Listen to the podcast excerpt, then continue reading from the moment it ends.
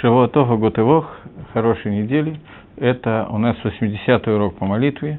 И меня попросили, чтобы этот урок был э, Лейлуй Нишама в память о Ривке Дворе Бан Янкель, у Мойши Бен Хаим. Двух людей. Э, я хочу продолжить Сферада Омер, тему чтения Омера. Мы с вами на прошлом уроке более или менее разобрали всякие вопросы. Если возникнут вопросы, то спрашивайте. Но мы более или менее разобрали вопросы, связанные с Галахой. И теперь на этом уроке я немножечко хочу, настолько, насколько это возможно, поговорить на тему Тамы и Мецва, смысл заповеди Сферада Омер. Это немножко мне будет тяжело сделать. До этого я только хочу... Мне на этой неделе ну, кто-то из знакомых позвонил, сказал, что я на прошлом уроке говорил про молитву Искр, и сказал это совершенно правильно, и сказал, что молитву Искр не обязательно читать в Миньяне. И спросили меня Маккор этого, э, откуда я это взял. Э, значит, я посмотрел, мне казалось, что это приведено в Шульханорах, и в Шульханорах этого вообще на эту тему ничего не сказано. Взял я это из двух книг, Гешер Рахаим и Деврей Софрим. Обе эти книги находятся, э, как бы являются самыми основными сегодня книгами по Минхаге Авилута, по обычаю Авилута. И в обоих этих книгах это приведено, просто нет другого мнения, что как давар пошут, как простая вещь, что человеку, которому трудно идти в синагогу, он говорит искр дома. То я просто хотел сказать, где Макор, откуда я это взял, поскольку такой вопрос возник. И теперь мы э, вернемся к Сферада Омеру. Прежде всего, я хочу обратить ваше внимание на то, что когда мы говорим о мицвод, о заповедях, я уже много раз говорил, что смысл заповеди от нас скрыт. Мы никогда не можем знать, из-за чего Всевышний, чем смысл того, что Всевышний заповедовал делать так-то или делать иначе и так далее. Но, тем не менее, э, для того, чтобы какой-то вкус, какое-то ощущение у нас было, нам периодически наш рабаним открывает смысл какой-то заповеди. Например, когда говорится о заповеди Рожашона, заповеди трубления в шафар, то нам говорят о том, что, несмотря на то, что пишет Рамбам, Тхията шафар, трубление в шафар, это гзера закосов, это установление царя, и мы должны выполнять это, потому что так установил царь. Тем не менее, наши мудрецы установили 10 смыслов этой заповеди, и Рамбов начинает перечислять какие-то намеки, какие-то смыслы этих заповедей. Они обычно приведены в большей части Махзоре, молитвенникам на Рожашона, на иврите, во всяком случае на русском я просто не знаю, приведены э, Лашон Рамбов, этот смысл этих заповедей и так далее. Когда мы говорим про заповедь Сферада Омер, то намеки на эти заповеди, на смысл этих заповедей практически отсутствуют. Одна из тех заповедей, где труднее всего Леагдир определить, в чем там этой заповеди. Если на секундочку задуматься, то вещь действительно абсолютно непонятная. Я просто, как попугай, поскольку иначе не умею этого делать, произношу сегодня 16 день номера, вчера 15, завтра 17 и так далее. И каждый день называю, сколько дней прошло с приношения жертвы омер. И никакого объяснения этой заповеди нет. В молитвеннике мы читаем, что и рацион будет угодно, так же, как мы считаем сегодня омер, что мы удостоились принести корбан омер, жертвоприношение омера. Окей, все это понятно. И в жертве-то омера не очень виден смысл, тем более в, просто в сфере подсчете Омера. Тем не менее, на основании современных, в основном, комментаторов и тех комментариев, которые были написаны раньше, попытаемся хотя бы немножечко попробовать, о чем идет речь, но я предупреждаю, что Леагдир определить это очень тяжело. Э, источником, макором, который у меня есть в руках, объяснение какого-то тама заповеди, смысла заповеди Омера, это будет Сефер Ахинух – Северахинух – это книга, которую я написал, просто перечислил 613 заповедей, так как их перечисляет Рамбом. Есть махлокис, э, спор между Рамбом и Рамбаном, с магом, разным решением, о том, с маком, э, о том, как, э, какие, какие из мецвод входят в 613 заповедей, какие не входят.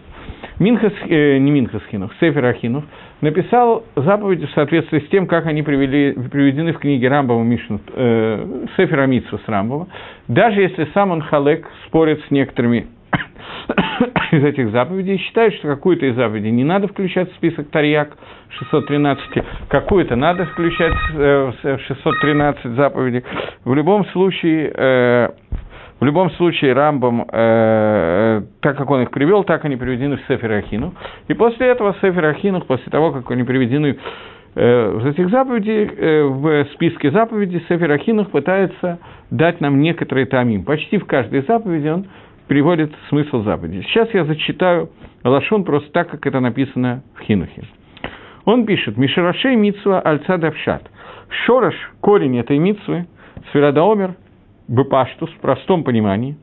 Фишаколи Коран Исраиль, поскольку весь суть Исраиля Эйна Эла Тора, весь, вся суть, весь корень народа Израиля – это Тора. И потому что для Торы были созданы, ради Торы, и были созданы небеса и земля, извините,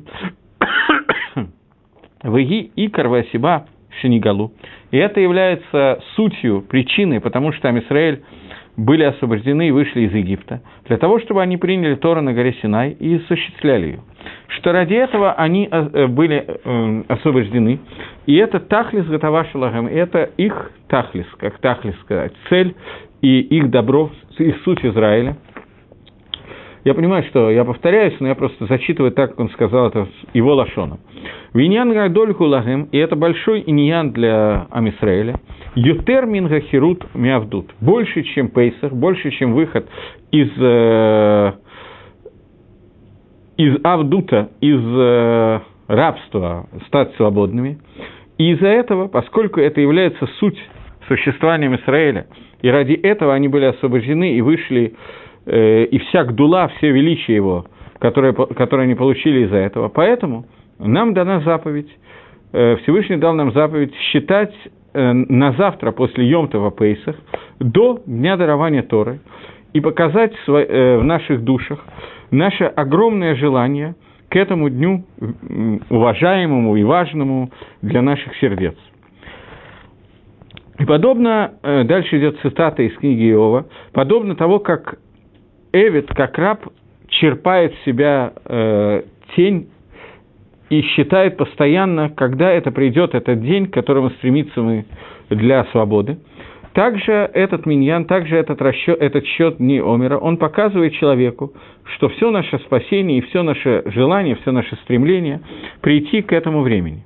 И это то, что мы считаем Омер, то есть э, столько-то и столько-то дней прошли из этого подсчета – и мы не считаем, сколько и сколько дней осталось у нас до этого времени, потому что все это нам показывает наш, огром, наше огромное сильное желание прийти к этому времени. Это дословно, я процитировал Сейфер Ахинух. И здесь есть несколько вопросов. Один из вопросов Сейфер Хинух сам – э, намекнул на этот вопрос, что, по идее, так как он написал, что дни Омера, простое понимание подсчета Омера, это понимание того, что я желаю, я стремлюсь и считаю дни, сколько дней приходит к Шивоту, к дарованию Тору. И, соответственно, по идее, я должен был бы считать, столько и столько дней осталось до Шивота, поскольку есть какая-то цель. И Эверхинов сказал, что я так не считаю, но он не объяснил, почему я так не считаю. И это кушья, которая задается, что надо, по идее, считать дни, которые остались, а не дни, которые... У меня сейчас есть ребенок, которого через сколько-то времени бармицу, неважно, сколько я уже опять забыл, сегодня мы с ним выясняли, но он каждый раз мне сообщает, сколько времени у него до, до бармицу, и что пора уже купить шляпу, например, к бармицу, костюм. Или э, сегодня он мне сообщил, что надо купить э, футляр для тфилин. Тфилин уже готовы, осталось до бармицу два месяца, грубо, меньше, чем месяц осталось до надевания тфилин, и надо уже купить э, такой вот бархатный футлярчик для тфилин. Ребенок считает, сколько дней осталось до бармицу. Тем более мы должны считать, сколько дней осталось до шивота. Мы этого не делаем. Это вопрос «почему?», на который Сефер Ахинов не дает ответ. Э, чтобы немножечко разобраться в этом, я хочу обратить ваше внимание на такой ворд, который сказан Рафа Ароном Котлером, на известный на один известный момент в Торе. Но до этого я хочу сделать э, некое введение. Э, есть гемора в трактате Шаббат. Может быть, я приводил эту гемору, может быть, нет. Гемора в трактате Шаббат э, говорит о том, что человек, который увидел во сне букву Тет – то он должен радоваться, потому что это ему хороший знак, потому что с буквы «тет» начинается слово «тов». «Тов» на иврите – это хорошо. Гаон Мивильна задает вопрос, что с буквы «тет» начинается не единственное слово в иврите «тов», есть много других слов, которые начинаются с буквы «тет», и в том числе слова, которые не имеют такого хорошего значения, тоже могут начаться с буквы «тет». Вильнюсский Гаон приводит пример, слово «тава», «утонуть» тоже начинается с буквы «тет».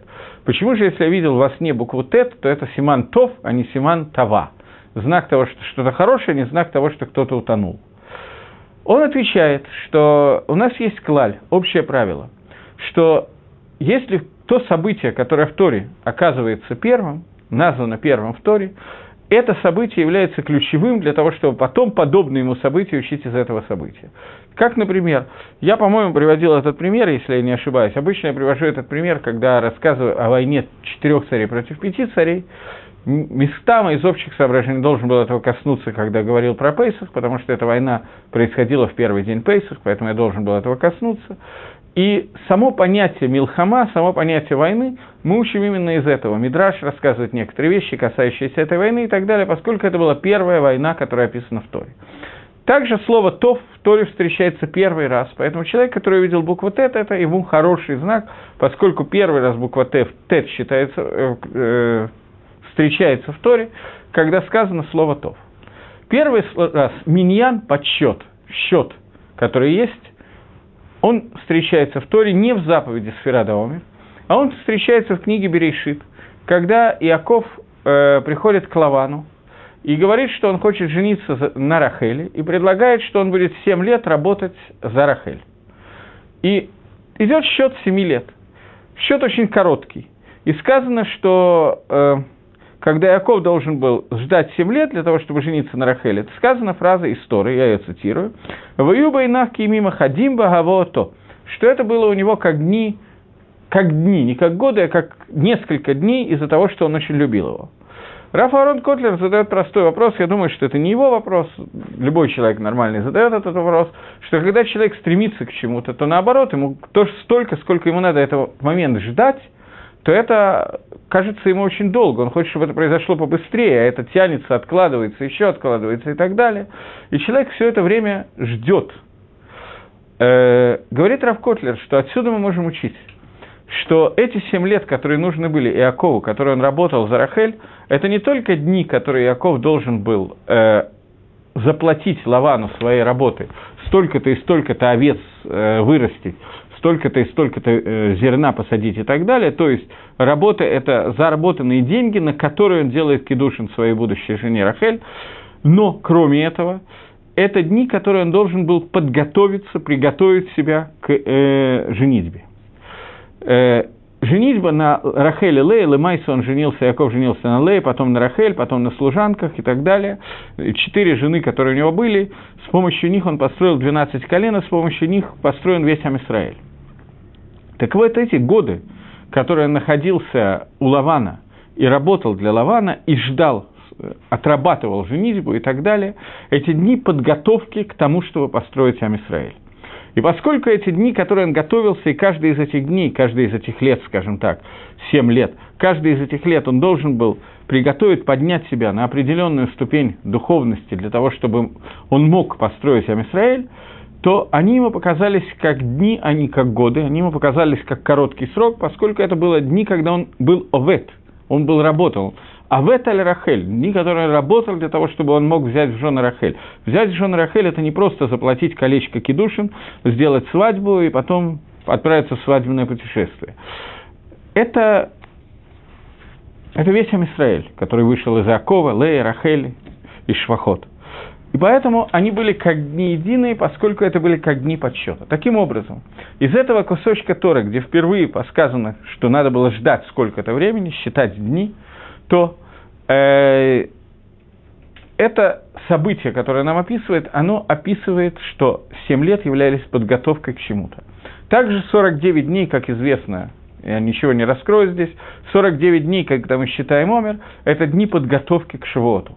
Поэтому мы считаем, не сколько дней нам осталось до Шивота, а сколько этой подготовки уже прошло, насколько мы уже подготовили себя. Понятно, что эти дни мы БМЭ должны готовить, и э, эти дни, часть из них попадает на Бейназманим, когда каникулы, когда люди учатся, как правило, значительно хуже, чем в другие дни, еще что-то. Но эти дни, когда мы должны готовить себя к дарованию Торы, принятию Торы, мы должны выйти на ту мадрегу, который, на которой мы находились в Шивот, на ту ступень, на тот уровень, на котором мы находились в Шивот. И невозможно сказать, что мне осталось столько-то и столько-то дойти до Шивота. Нет, мы считаем иначе. Я прошел такой-то и такой-то путь. Прошел один день Пейсаха, то есть один день со времени принятия Омера я должен был подняться на конкретную ступеньку. Терминах, э, я даже не знаю, в терминах Сидура, во многих, многие это читают, некоторые это не читают. Первый день я поднимаюсь на ступеньку Хесад Шиба Хесад, второй Гвура Шиба Хесад. Я не буду входить сейчас в эти ступени, это, в общем, мало о чем нам говорит с вами. Э, важно, что каждый день я должен пройти какой-то путь. Когда человек касается этого и, например, учит Перкеавод, то он увидит, что в последнем переке Перкеавод написано, что Тора не книт Барбаим Ветеша Драхим. Тора покупается 49 путями. И дальше Мишна пересказывает, каким образом покупается Тора. За эти 49 дней, каждый из них, это является одним из киньяним Тора, Арбаим Ветеша Кининим Тора, которые есть, мы должны купить через Арбаим Ветеша Емим вот эти вот дни, о которых идет речь. В семь первых дней это связано с Митсвой Ахилат Маца, остальные дни еще с какими-то митцвот. Я не хочу сейчас подробно в это входить. Это не то, что меня сейчас интересует, каким образом мы делаем эти кининим. Это, это от Шейла. Может быть, я коснусь этого, может быть, нет. Мне сейчас хочется, чтобы мы глобально увидели картину, о чем идет речь. Мы не можем сказать, мне осталось пройти то-то, то-то и то-то для принятия Торы по очень простой причине – когда Амисраэль вышел из Египта, и считали 49 дней, понятно, что у них не было митсвы во счета 49 дней, но они знали, что им нужно прийти на гору Сина и получить Тора. Они еще не знали, что они получают. Поэтому невозможно было считать, сколько мне осталось до уровня получения Тора, поскольку человек не знает, на каком он должен быть уровне в момент получения Тора. Но они должны были выходить в Херут, каждый день выходить, идти дальше, дальше и дальше. То же самое с нами. Мы с вами сейчас находимся в, другом, в другой немножко ситуации, в другом положении, в другой ситуации. Мы таки да знаем, что такое Тора в общих чертах. Мы знаем, к чему мы должны прийти ко дню дарования Торы.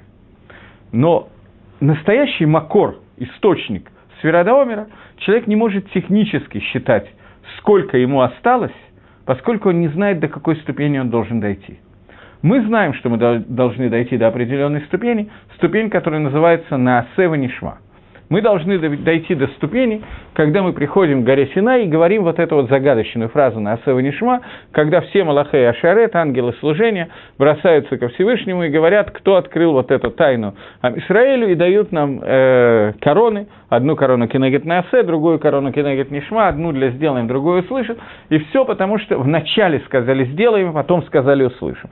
Вещь, которая на самом деле совершенно до конца непонятна как бы там Израиль мог сказать, как действительно могли сказать «сделаем и услышим», когда они не знали, что именно надо делать.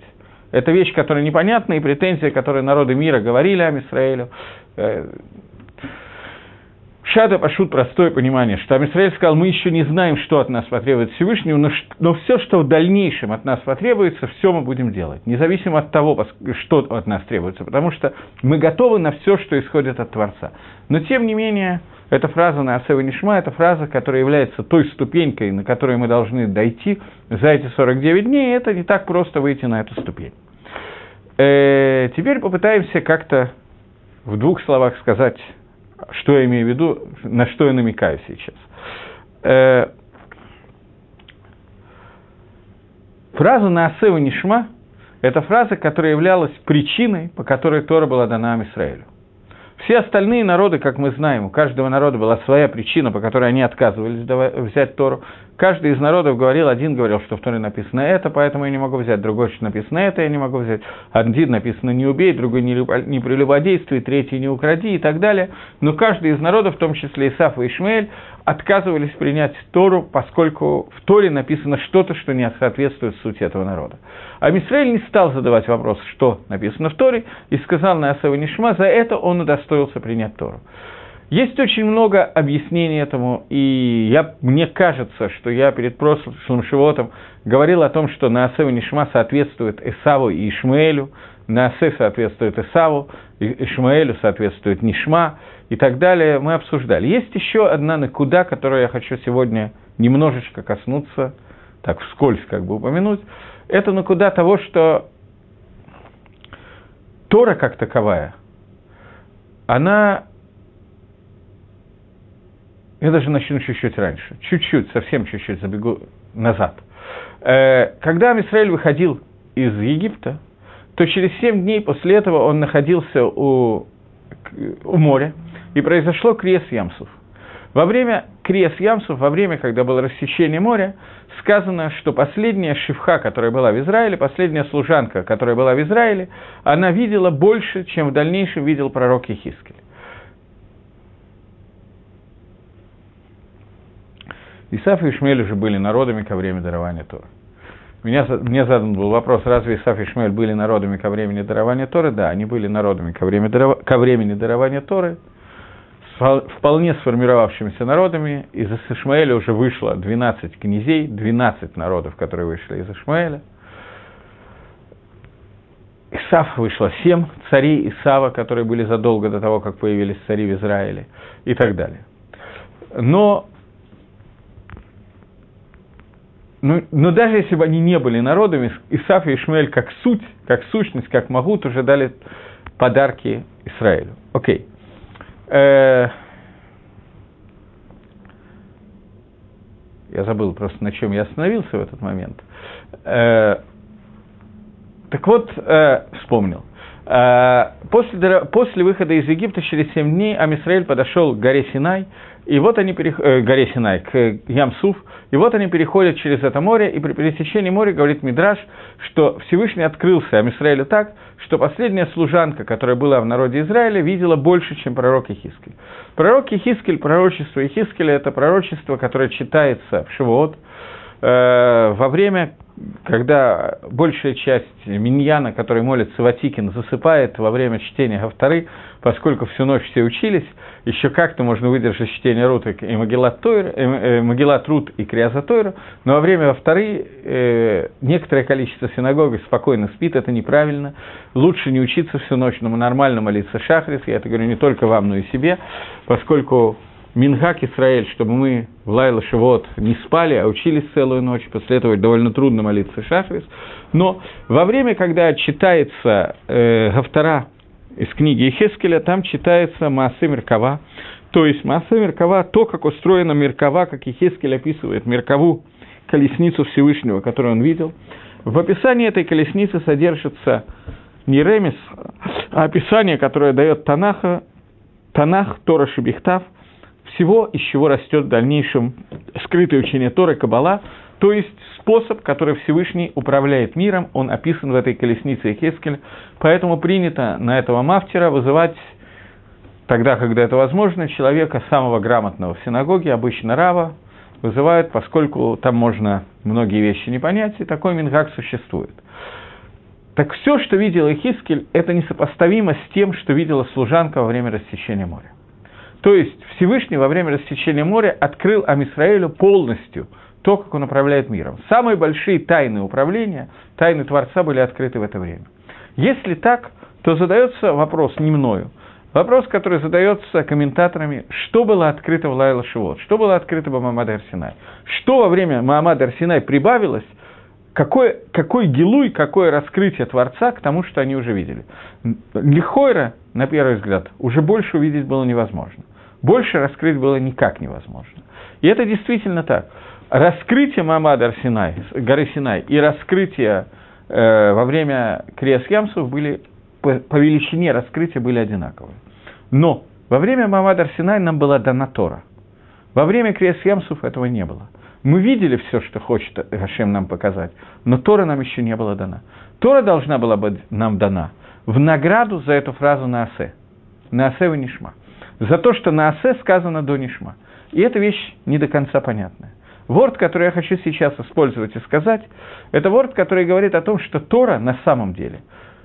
Знаете что, я использую известный мидраж. Когда Маширабейна пришел во время Мамадар Синай получать Тору, то Малахей Ашерет, ангелы служения, собрались около Всевышнего и сказали, то сокровище, которое ты хранил 26 поколений от сотворения мира, или 26 поколений до сотворения мира, это сокровище сейчас ты хочешь дать в руки Басар вода, в руки плоти и крови? Ответил Всевышний Маше, ответим. И Маше ответил, я думаю, что вы знаете этот мидраш, но я расскажу в двух словах его. Маше спросил, что написано в Торе. Написано в Торе «не убей» у вас есть смерть, вы смертны. Написано в Торе «почитай родителей». Клум Аба има Ешлахем, у вас есть родители. Написано в Торе, это он отвечает ангелам, написано в Торе э, «не укради», «не возжелай». клум Ецергора Ешбахем, у вас есть Ецергора. Все, что написано в Торе, относится к людям, поскольку у них есть Ецергора, у них есть все, что к ним относится. Поэтому Тора должна была принадлежать людям, а не Малахим. Это ответил э, Маширабейну Всевыш, э, ангелам, и он получил Тору. Но нужно понять, в этом диалоге между Маше и ангелами, ангелы ведь тоже сказали Тану, Тану требование, которое имеет место быть, которое имеет право на существование. Требование, которое говорит, что в нижнем мире нечего делать Торе. Тора, она настолько как душа, что она не относится к Алам, который называется Алам Авойда. Она относится к Алам Схар. Она относится к миру, который не называется мир работы, а называется мир награды. Тора, она настолько выше, что она вся схар, она вся награда. И как вы можете, как ты, Всевышний, хочешь дать Тору в самое грязное место этого мира, в Авойду, туда, где есть Есаргора. Маширабейн им ответил, что Тора относится и к миру Схара, он не стал спорить с ангелами. Вода, что то, что вы говорите, Тора к душа, с этим, Тора это святость, с этим нельзя спорить. Но Тора относится к тому месту, где есть Ецаргара. Поэтому он сказал, что вы не можете убивать, вы друг друга не можете убивать, имеется в виду. Малах Амавит, ангел смерти, это именно тот, кто отвечает за смертный процесс, но друг друга ангелы не убивают. У вас нет отца и матери, вы не можете почитать отца и мать. Вся Тора относится к нам. И это та она, которая была принята. Но при этом та она ангелов, она тоже та она, это правильно. Тора, она настолько к душа, что какое она имеет отношение к этому миру. Она больше относится к миру Скару, награды. Поэтому я говорил уже много раз, что Эцда, Тоф, Ра, о котором мы говорили, дерево познания добра и зла, от которого ели Адам и Хава, это превратило мир в такую ситуацию, что в нем скрыт там мецвод, скрыт смысл того, что мы делаем. Мы делаем эти заповеди, потому что так захотел Всевышний. Но что мы достигаем каждой заповеди, мы не имеем никакого представления. И тем не менее мы их делаем. Поэтому представление о том, что, что это такое, на самом деле понимание заповедей в этом мире практически отсутствует, есть только какие-то намеки. Это то, что сказали ангелы, ты хочешь дать, дать Тору этим людям, Машаях. То есть сама Тора, она относится больше к Алам Схар, к Алам Аба, к будущему миру, к миру награды, чем к Алам Азе, чем к этому миру, миру Авойды. Поэтому нужна была какая-то ступенька, которая соединила бы Тору с этим миром. Этой ступенькой работала фраза «наасе». Когда Амисраэль пришел и сказал «наасе», «ванишма», «сделаем» и услышим, «сделаем», именно вот «наасе», то он сказал, что мы будем делать Тору до того, как она дана, до того, как мы нишма, до того, как мы ее получим. Таким образом, он соединил себя с Аламсхар до того, как прошел Алам Авойда. Нишма – услышать. Это означает получить Тор заповеди, в виде заповедей исполнять их. Наасе – это значит сделаем до того, как мы это имеем. Будем делать это примерно понятно, что я имею в виду. Мне трудно лучше где. Теперь я хочу определить, теперь я хочу сказать еще одну вещь. Что я уже сказал сегодня на уроке, что когда какое-то слово, какое-то понятие первый раз участвует в Торе, находится в Торе, описано в Торе, то в этой ситуации из него мы учим все последующие понятия, когда оно происходит. Слово «наасе» впервые встречается в Торе, когда сказана известная фраза «И сказал Всевышний «Наасе Адам Басалмейну Кедматейну» «Сделаем человека по образу и подобию нашему». Впервые сказано слово «наасе» «сделаем». То же самое слово, которое говорит посук Шмот, что сказал им Израиль, когда они находились у горы Синай.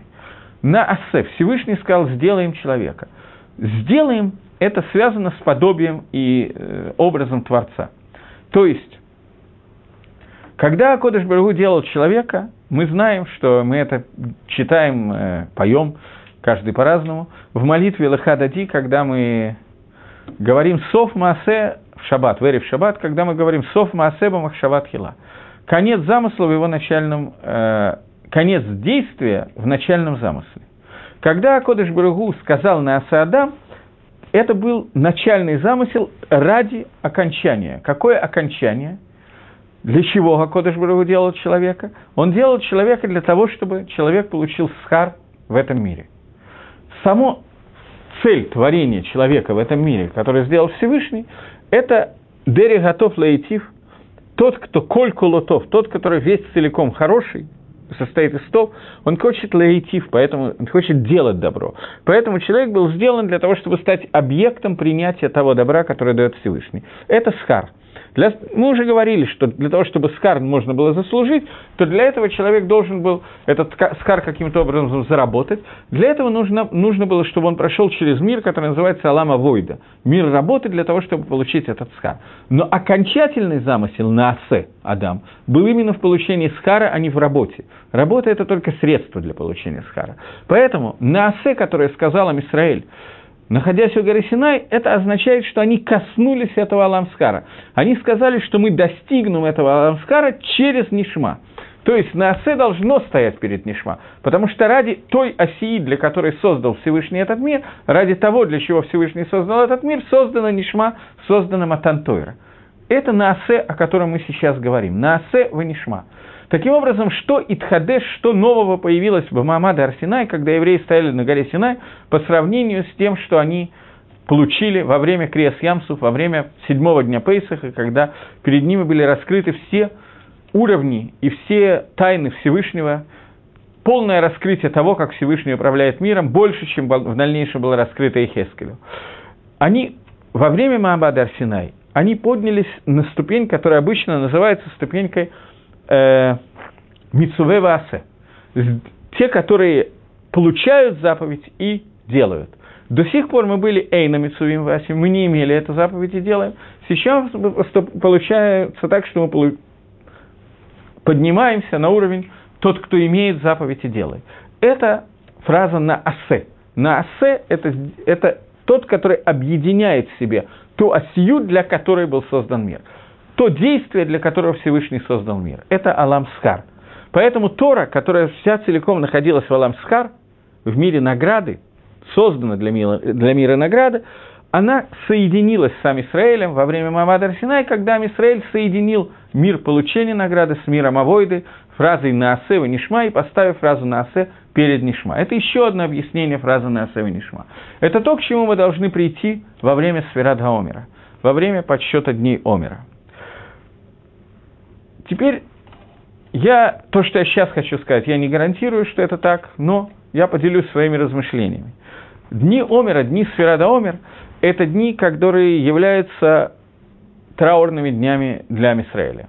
В, прошлом, э, в прошлое занятие мы обсуждали, э, о каком трауре идет речь, умерли ученики Раби Акива, ученики, через которые фактически должна была быть дана должна была быть дана устная Тора всему народу Израиля. Мы говорим, что Маширабейну получил Тору Шебихтав на горе Синай в Шивот, а Раби Акива был человек, через которого была дана вся Тора Шебальпе. Вся Тора, которая устная, она либо до Раби Акива. Она, по мнению Раби Акива. Гемора в трактате Сангедрин, в трактате Могила Раша приводит эту Гемора, говорит о том, что стам Барайта, стам Тасефта, стам Мишна, стам Мишна Раби Мейр, стам Барайта Раби Хия, стам Тасефта Раби Оша, все, что сказано без имени, все это принадлежит вот этим трем рабаним, Векула Алиба до Раби Акивахи. И все оно идет по мнению Раби Акива. Раби Акива – это тот человек, через которого была дана Тора Шабальпе. Если вы помните, то когда мы разбирали э, в Хануку, я думаю, что мы это разбирали, я на самом деле не уверен, э, была известная Гемора в трактате Минухот. Гемора, которая рассказывает о том, как Машарабейну пришел на гору Синай получать Тору. И увидел Всевышнего, который рисует коронки над буквами Торы. Спросил его Всевышний, Акодыш Барагу, мимя, там более длинная гемора, спросил его Всевышний, Маше, Эйн Шалом Бемукамха, Маше, почему ты не здороваешься? Нету слова, слова шалом в том месте, откуда ты пришел. Ответил Маше, разве Эвид может поприветствовать и сказать шалом своему господину? Потом спросил Маше, Всевышний, Мимиаков Алитка, зачем ты рисуешь коронки над буквами? Ответил э, Гакодыш Барагу, что в будущем появится, появится человек и Раби Акива Шму, Акива бен Юсеф Шму, зовет его Акива бен Юсеф, который из каждой и каждой коронки будет выводить своды сводов законов. Сказал Маше, что я бы хотел увидеть этого человека. И оказался Маше в классе на задней партии, в последнем ряду, на Камчатке, в классе Раби Акива, на галерке, я не знаю, как это назвать, и услышал урок Раби Акива, и ничего не понял, и испугался. И услышал, как один из учеников спрашивает Раби Акива, Раби Минайн Лахайдзе, Спрашивает Раби Акива, Рэби, откуда ты взял то, о чем ты говоришь? Ответил Раби Акива, все это следует из принципов, которые получены Машина Синай, Лемойшим и Синай. Все это следует из Калалим, из тех принципов, которые Маширабейну получил на Синай, и Маширабейну успокоился. Он пришел обратно на гору Синай и сказал, Всевышний, у тебя есть такой человек, как Раби Акива, и ты даешь Тору Аль-Еди, через меня ты даешь Тору. Ответил ему Всевышний, что Кахала Рационизм, молчи, так мне захотелось. И в прошлый раз, когда я приводил эту гемору, мы разбирали немножко другой аспект. Но сейчас я хочу обратить ваше внимание, что сам Раби Акива был дан Маширабейну на горе Синай. Не случайно Гемора рассказывает, как Маширабейну на горе Синай во время дарования Торы получил вот эту вот Агаду, которую мы сейчас рассказали. Эта Агада тоже была дана Маширабейну на горе Синай. Но что имеется в виду? Маше получил Тору Бофен Клали – без детализации, в общ, общие, общие правила, из которых можно все детализировать. И даже тот вопрос, который будет задан своему учителю, учителю, умным учеником, получен был Маширабейну на Синае. Даже тот вопрос, который задал ученик Раби Акива Раби Акива, мы видим, что был получен Маширабейну на Синае. Но Маширабейну не нужно было входить в эти протим. Эти протим, эти детали будут обновляться с течением времени, когда будет в них необходимость из тех принципов, которые получены Машена Синай, Раби Акива научился выводить эти вещи, и это передано нам. И это то, это и есть настоящая Тора Шибальпе. Таким образом, Макор, источник Тора Шибихтав, это Раби э, Маше Рабейну, источник Торы Шибальпе, устный Торы, это Раби Акива. И то, и другое было дано в Шивоот на горе Синай. Но 24 тысячи учеников Раби Акивы умирает между э, Пейсахом и Шивотом. Умирает вот эти дни, дни Сферадомера. Почему это должно было произойти? А стандартный ответ, который дается всегда, что в этих учениках Раби Акива содержались какие-то бгамим, какие-то даким бадакот, тонкие-тонкие изъяны, которые не, до, не могли дать возможности нам получить Тору от них. Тора, которая была бы отдана от них, была бы, имела бы некоторый бгам, поэтому они не могли донести до нас Тора, поэтому это до нас донесли другие ученики Раби Акива. В чем этот бгам? Все знают, это обсуждается регулярно и систематически. Не могу понять, что от этого, не могу сказать, что от этого это становится более понятно, но это, это эмет, так написано, что бгам, который был, изъян, который у них был, это недостаток агава бейнейгам, недостаток любви между ними. Что означает недостаток любви между ними? Человек Тора была каждого из них, а не их общая. Он не мог услышать мнение, которое противоположно ему. Так обычно это комментируют, и я остановлюсь на этом комментарии, но произошло это в дни, которые у нас служат для подготовки к дарованию Торы. Дни, которые служат для того, чтобы мы подошли к вот этому вот пункту НАСА. Понятно, что когда мы говорим об учениках Раби Акивы, Понятно, что они, которые передавали Торы, любой изъян, самый маленький, который был в них, он должен был быть ликвидирован, иначе это был изъян в передаче Торы. Когда у нас существует тот же самый изъян, мягко говоря, это не страшно, поскольку тот уровень Торы, который есть у нас, он может выдержать значительно больше изъяны, чем те изъяны, которые были у учеников Раби Акива. Это понятно. Но, тем не менее, произошло это именно в эти дни, дни, когда Амисраэль готовится к получению Торы. Это произошло не случайно в эти дни. Что такое Тора? Тора, которая пришла из мира, который, мира Наасе, мира, который называется Алам Гасхар. Тора, которая, по идее, не имеет отношения к этому миру. Сама Тора, она является наградой, она является средством достижения награды, и это хидуш, и это совершенно новая вещь. То, что Тора является наградой человека, это более понятно. То, что Тора является не только наградой, но и средством достижения награды, это в Шивот должен был Лихадеш обновить и объяснить Маширабейну ангелам. Этого ангелы не понимали. Это мы узнали от Маше, который сказал, что из того, что в Торе написаны такие-то и такие-то вещи, в Торе написан способ работы Негет Ецергара, Тора – это тавлин, лекарство против Ецергары, поэтому это превращается в авойду, в мир работы. Но сама Тора, она схар, она объяснение того, что от нас требуется. То есть, что значит того, что от нас требуется? Мы делаем митсу, мы надеваем тфилин – Тора, которая находится в Алам Аба, Тора Шалялам Аба, скажем так, Тора будущего мира, это объяснение смысла этих мецвод. То, что было бы нам ясно и без и без Торы, если можно так выразиться, то есть, другими словами, Тора была бы раскрыта в другом виде, если бы Адам и Хава не ели от дерева познания добра и зла, если бы земля создала дерево такого же вкуса, как плод, то тогда Авойда и Схар, они были бы абсолютно одинаковы, они были бы на одной ступеньке, были бы одинакового вкуса, одинаково ясны для нас. Сегодня это не так, но Тора – это то, что соединяет результат с работой и показывает нам, как посредством работы мы достигаем результата. Тора, она находится в Алам Аскар, она, это и есть награда. То, что мы говорили уже многократно, что Схар Митсва Митсва. Награда за заповедь – это заповедь.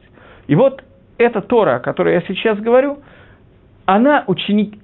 Что ее суть? Ее суть – это Схар, ее суть – это награда. Когда мы говорим о Схар, мы волей-неволей должны сказать, что любая награда, которая есть, она возможна только если существует Медад один, только если существует мера суда – в случае, если нету, отсутствует мера суда, то отсутствует понятие награда.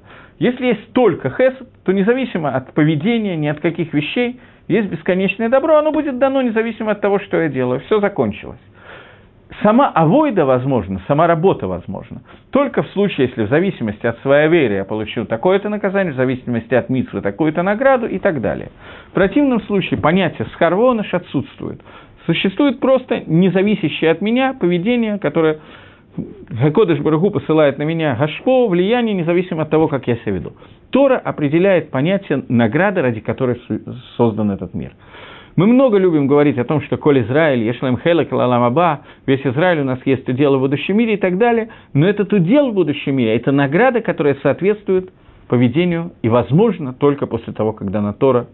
Без этого это было бы невозможно. Таким образом, Тора – это то, что определяет понятие Медад-1, понятие мера суда. Без Торы мера суда не может функционировать в этом мире. А Кодыш Брагу дает Мицу, Авейру, награду, наказание. Это и есть Дин. Дальше этот Дин можно лиматек, его можно каким-то образом э, усладить, соединить с Медот Хесед, превратить в Хесед и так далее, сделать Дин через добро, бесконечное добро и так далее. Это все возможно. Но это все равно должен быть Дин, суд какой-то. В зависимости от поведения человек заслуживает того-то и того-то. Поэтому дни, которые идут, дни подготовки к Торы, это имей годин, это, день, э, это дни суда, дни, которые мы должны заработать право на получение схара. Весь Алам так, все дни наши связаны с Медад-1. В какой-то день больше раскрывается Хесед, в какой-то больше Дин и так далее. Но эти дни – которой Дин раскрывается наиболее ярко, потому что мы должны за эти дни подойти к Торе, подсказать это слово на Асе, то есть подойти к Аламсхар, к миру награды, к получению Тора, заслужить ее. Поэтому в эти дни наиболее ярко выражены несчастья, которые происходили в этом мире. Поэтому именно в эти дни умирает 24 тысячи учеников Раби Акивы, и многие другие несчастья, которые случаются, случаются тоже в эти дни. Э, Теперь еще один момент, на котором я хочу сегодня остановиться, и посмотрим, может быть, в следующий раз я тоже поговорю про Сферат мир, может быть, нет. Э,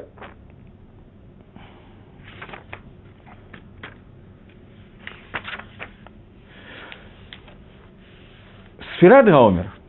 Мы начинаем лиспор считать дни Омера в соответствии с того, сколько времени прошло с приношения Корбан Гаомер. Корбан Гаомер, приношение жертвы Омера – это жертва, которая приносится, я не помню, говорил я или нет, но это жертва, которая приносится таким образом. Э, в ночь до приношения жертвы, в Йомтов, в Шаббат, в Швиз, независимо от того, в седьмой это год или какой год, мы должны прийти собрать, сделать кциру, собрать урожай. После этого этот урожай э, ячменя или овса, ячменя, омер это а, ячмень, он после того, как собирается этот ячмень, после этого из него приготавливается жертвоприношение и приносится на жертвенники. Все это делается в Йомтов. Это дахе отодвигает Йомтов. По-моему, я об этом говорил в прошлый раз, если я не ошибаюсь. После того, как это приносится, мы должны увидеть одну вещь. Есть всего два жертвоприношения, два корбана, которые приносятся из минуход, из хлебных жертвоприношений, из ячменя. Это корбан сота, это единичный корбан, и корбан номер – это корбан всего цибура. Единичный корбан, корбан соты приносится из ячменя, Гемора говорит, по какой причине. Сота – это женщина, которую подозревают в том, что она совершает измену мужу. И есть какие-то основания, это не просто так, есть какие-то основания считать, что она это сделала. На эту тему можно целый урок дать, поэтому я не знаю, стоит ли мне входить сейчас в этот вопрос. Но основание состоит в том, что муж ее приревновал. Не просто приревновал и сказал, что ты нехорошая женщина, ни с кем не должна разговаривать и так далее. Нет. Он сказал, что у меня есть основания при свидетелях считать, что ты себя нескромно ведешь с таким-то и таким-то, конкретного человека. Приревновал его с ним и сказал, что с этим человеком тебе нельзя уединяться – После этого она с ним уединилась на определенное достаточное время для того, чтобы совершить преступление. И, по, и этому были свидетели уединения, и никто не знает, чем они занимались. Может быть, она изменила мужу, а может быть, они в это время э, занимались э, судьей того, что такое сфера Омер, учили законы сфера Омера. Никто точно не знает, что произошло в это время. И она говорит, что она Тагара, но верить ей понятно, что в этой ситуации нельзя. И в этой ситуации делается проверка и ей, и предполагаемому любовнику. Проверка делается таким образом, что муж, если у него нет этой аверы, если у него есть такая авера, то проверка невозможно осуществить. Муж ведет ее в Бейдамигдаш. После того, как он ведет ее в Бейдамигдаш, там они приносят жертвоприношение, это ее жертвоприношение, но на деньги мужа приносится, жертвоприношение хлебное из ячменя. После этого э, ее заклинают, что она Тагара, она дает клятву именем Всевышнего, что она Тагара.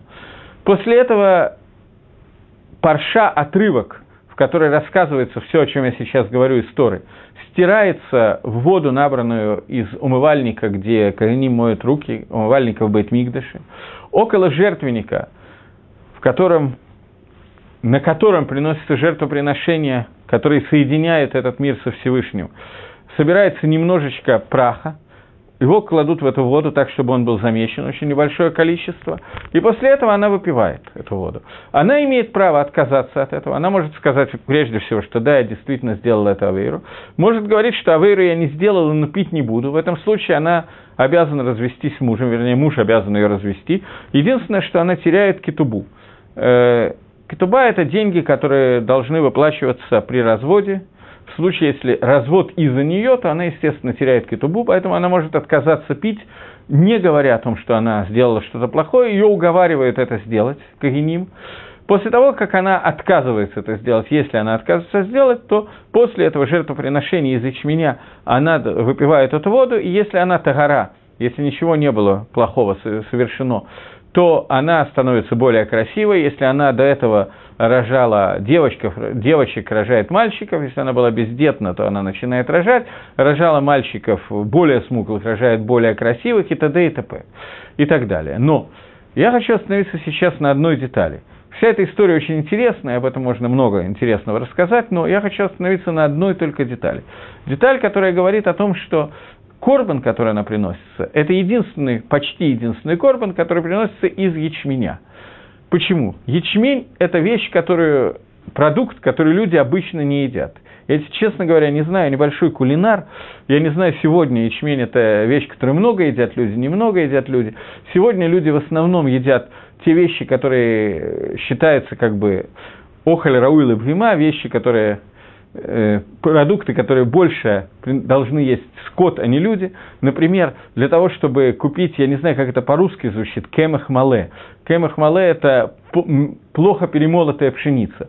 За плохо перемолотую пшеницу, которая вообще является кормовой и обычно идет для еды скоту, сегодня платятся дикие деньги и так далее, значительно дороже, чем за хорошо перемолотую пшеницу, полный абсурд, но тем не менее мир он полон абсурда. Поэтому, может быть, сегодня ячмень самый дорогой, самый дорогой продукт, который может быть, и так далее.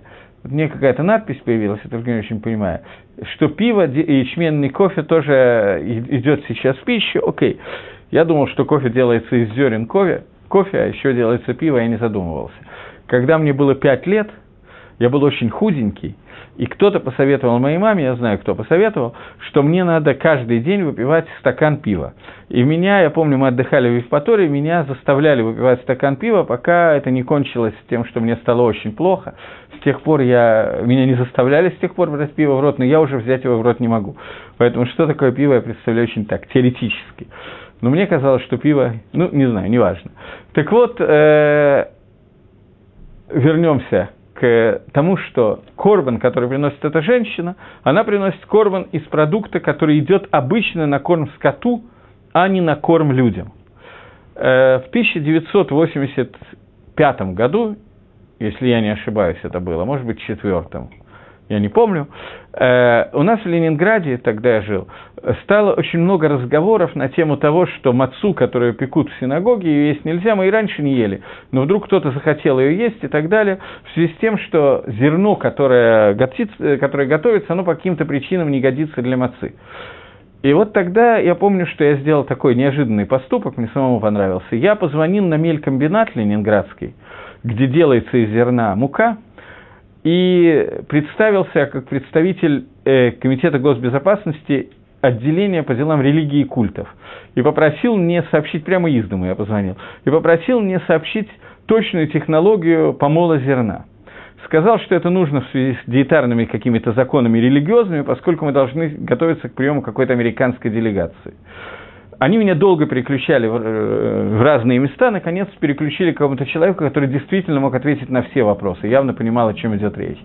Выяснилось, что в Ленинграде примерно 95% всего зерна, которое приводится, привозилось тогда в Ленинград, оно не выращивается ни в Белоруссии, ни на Украине, ни на Целине, ни еще где-то. Оно выращивается в Канаде, поскольку Ленинград – это большой порт, и привозится на кораблях.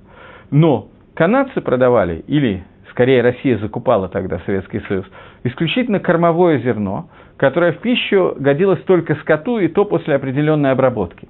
Поэтому для того, чтобы каким-то образом из него делать муку, оно проходило обработку, его витаминизировали, вымачивали в витаминах от 16 до 18 часов, и только после этого оно пускалось на муку на перемолку. Таким образом, мы выяснили, что оно прошло процесс замочки явно больше 18 минут, и что оно не годится ни в коем случае для мацы. Вот. Но, тем не менее, люди его ели. Ячмень тоже съедобен для человека, но, тем не менее, это, это продукт, который предназначен для корма скоту.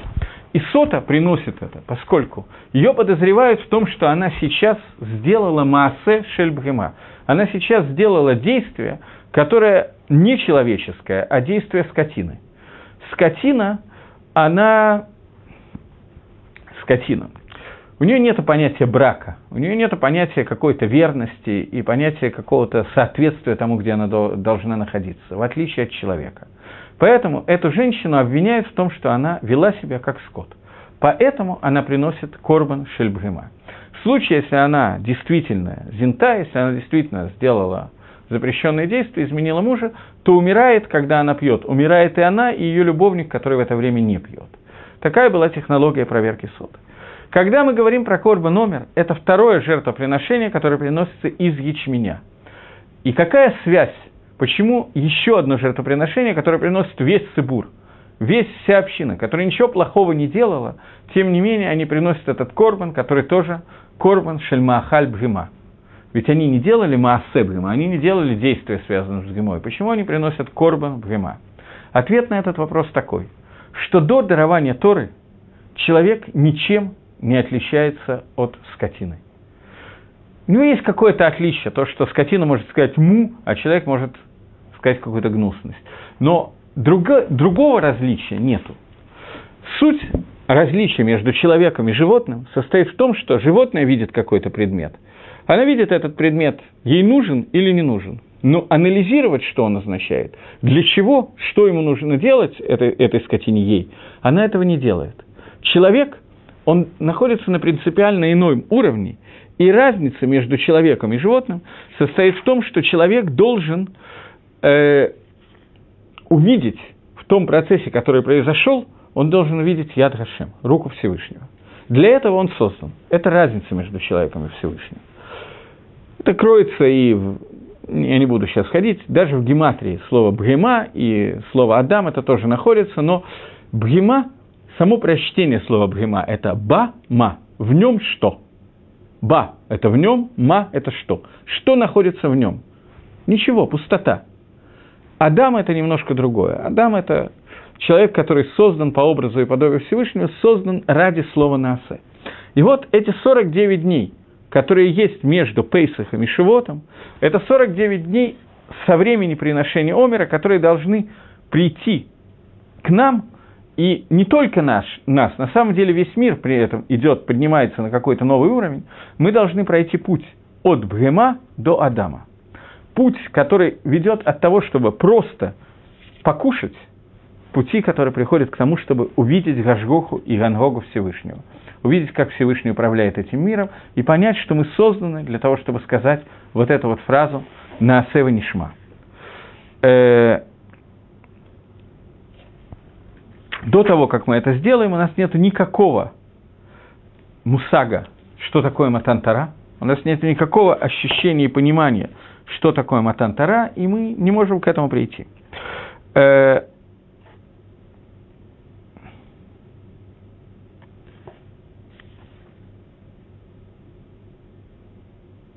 Хочу обратить ваше внимание еще на одну вещь в общем, будет повторением того, что я сказал, но когда мы в пасхальной годе во время Лайла Седера читаем Галель Гагадоль, большой Галель, мы читаем его раз в году, в Агада Шельпейсах, и мы, читая этот Галаль, читаем, что если бы ты сделал там то-то и то-то, то было бы нам достаточно. Если бы ты нас вывел из Египта, но не, пронё, не провел нас через море, то этого было бы нам достаточно. Если ты провел нас через море, но не привел нам горе, нас к горе Синай, не кормил нас маной 40 лет, этого было достаточно. Если бы ты кормил нас маной, но не привел нас к горе Синай, это было бы достаточно. Дальше обратите внимание на эту фразу. Если бы ты нас привел к горе Синай, но не дал нам Тору, то это было бы достаточно. Фраза, которая у меня много лет вызывает недоумение. Зачем нам нужно прийти к горе Синай, чтобы там не получить Тор? Я понимаю, если ты нас вывел из Египта, но не провел нас по морю, ну, Понятно?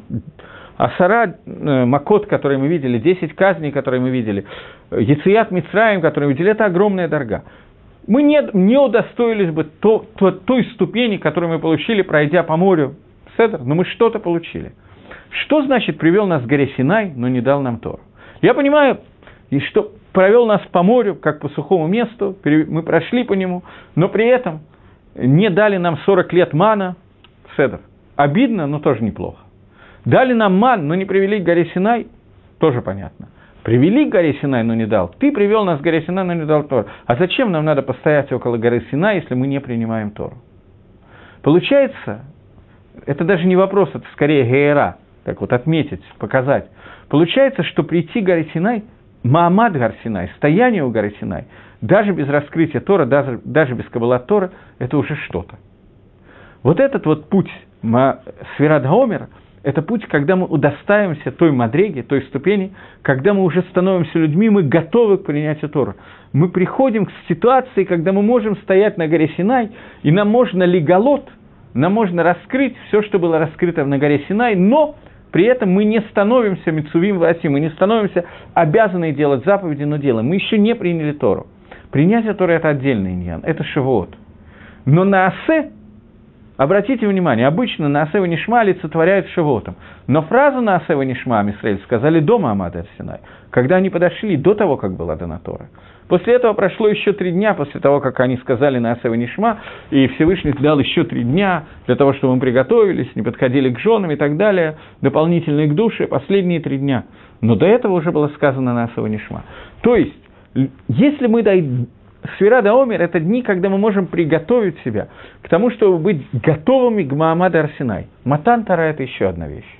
Дарование Тара – это еще одна вещь. Но Маамад Арсенай, стать готовыми к этому, прийти, приготовиться – это сфера Омер. Это дни сфера Омер. Это дни Омера, когда мы приносим одну жертву за другой, и мы выходим из состояния бгема, из состояния бама, в нас ничего нету, до состояния полного понимания рацион Гашема. Потом нам дается, дается Тора. Это следующая вещь. Тора дается за то, что мы уже готовы, за эти дни приготавливаем себя, выходим в состояние, когда мы готовы сказать в эту фразу на асе, то есть объединиться с Алам, который Алам Схар, мир награды. Тогда мы можем принять эту Тору. Понятно, что когда мы говорим о Схаре, то Медад Гадин, мера суда, должна хотеть нам дать эту Тору. Поэтому в эти дни Дни Сферада Омер – это дни, которые были Муадим Лапаранут, дни, которые годились для различных паранутов. Это одна часть того, что я хотел сказать. Я не знаю еще, может быть, в следующий раз я дам еще один урок про Сферада Омер, может быть, нет. Посмотрим. Э, но несколько накудот, которые я хотел, я сказал. И всего доброго. До следующей недели.